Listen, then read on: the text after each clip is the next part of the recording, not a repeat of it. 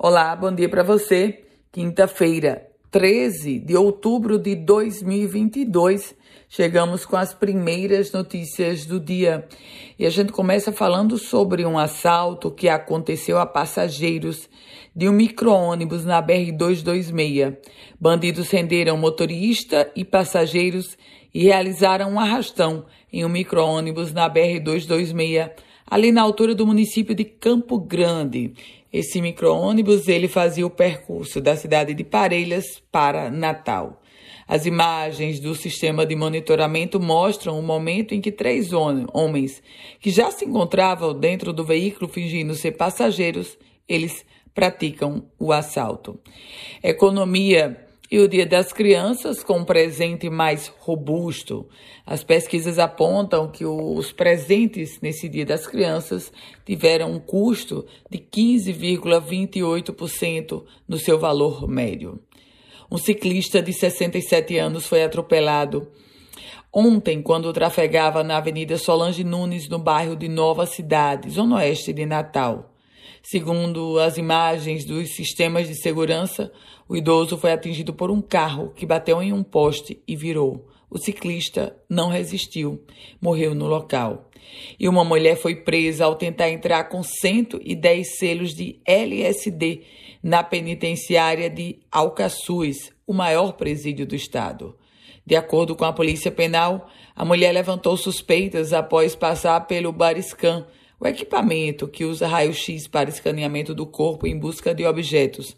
A mulher iria visitar o marido, que tem 34 anos e está no pavilhão 4 da penitenciária de Alcaçuz. E a gente traz informações agora sobre, sobre as obras do enrocamento de Ponta Negra, que deverão começar na próxima segunda-feira. Isso é o que já traz a Prefeitura da capital Potiguar uma obra que vem sendo aguardada há muito tempo e foi atrasada devido à demora na licença que deveria ser expedida pelo IDEMA, o Instituto de Desenvolvimento do Meio Ambiente. E falando sobre movimentações políticas, a primeira-dama do país, Michele Bolsonaro, deverá desembarcar em Natal no próximo sábado. Vem participar de um evento político ao lado da senadora eleita pelo Distrito Federal, Damares Alves.